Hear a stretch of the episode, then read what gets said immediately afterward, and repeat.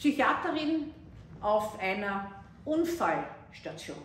Ich bin seit 36 Jahren in zwei Unfallspitälern in Wien als Psychiaterin tätig. Und wenn das wer hört, ist er immer wieder erstaunt, was eine Psychiaterin bei Unfallpatienten soll. Und erst kürzlich habe ich eine sehr junge, noch unerfahrene Intensivmedizinerin getroffen, die zu mir gesagt hat, ich habe nie gewusst, dass wir so häufig psychiatrische zu behandelnde Patienten haben. Ja, wer kommt denn auf eine äh, Unfallabteilung und braucht psychiatrische Behandlung? In erster Linie sind es die, die einen Selbstmordversuch, meist einen harten Selbstmordversuch überlebt haben. Sprung aus großer Höhe, beispielsweise mein höchster äh, Patient sozusagen, neunter Stock, betrunken wie nur etwas, gefallen wie eine eingerollte Katze in ein Gebüsch, Nierenquetschung, diverse Brüche, sonst gar nichts. Sprung in der Verzweiflung aus dem Hochparterre auf Asphalt, Querschnittslähmung. Fällt in eine Depression, gibt sich selber auf, muss behandelt werden, wird psychiatrisch behandelt, um überhaupt hier zu überleben. Auch die Annahme nach deinem Suizidversuch des Lebens ist etwas, was oft psychiatrisch betreut und unterstützt werden muss. Eine weitere Gruppe von Patienten sind die, die schon vorher psychisch auffällig waren, beispielsweise psychotisch krank, die einen Unfall haben und die aber aufgrund ihrer schweren Unfallverletzungen, die nur in einem Unfallspital behandelt werden können, auf keine Psychiatrie können.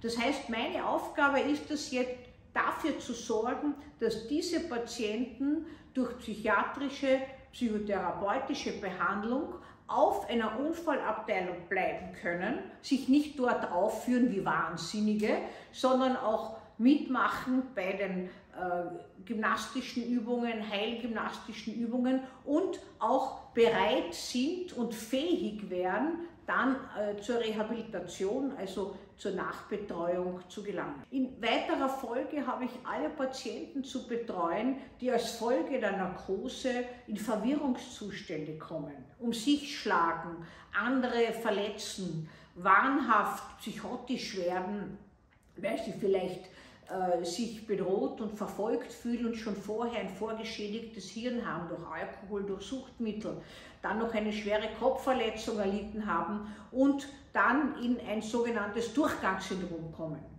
Auch hier ist meine Aufgabe, die so zu behandeln, dass sie geerdet wieder werden und dass sie im besten Fall, wenn sie ein schweres Schädel-Hirntrauma erlitten haben, in ein Rehabzentrum können. Da müssen sie ja geistig besammen sein, damit sie mitmachen können und dürfen auch zum Beispiel nicht völlig äh, aggressiv äh, agieren und sich überhaupt nicht anpassen.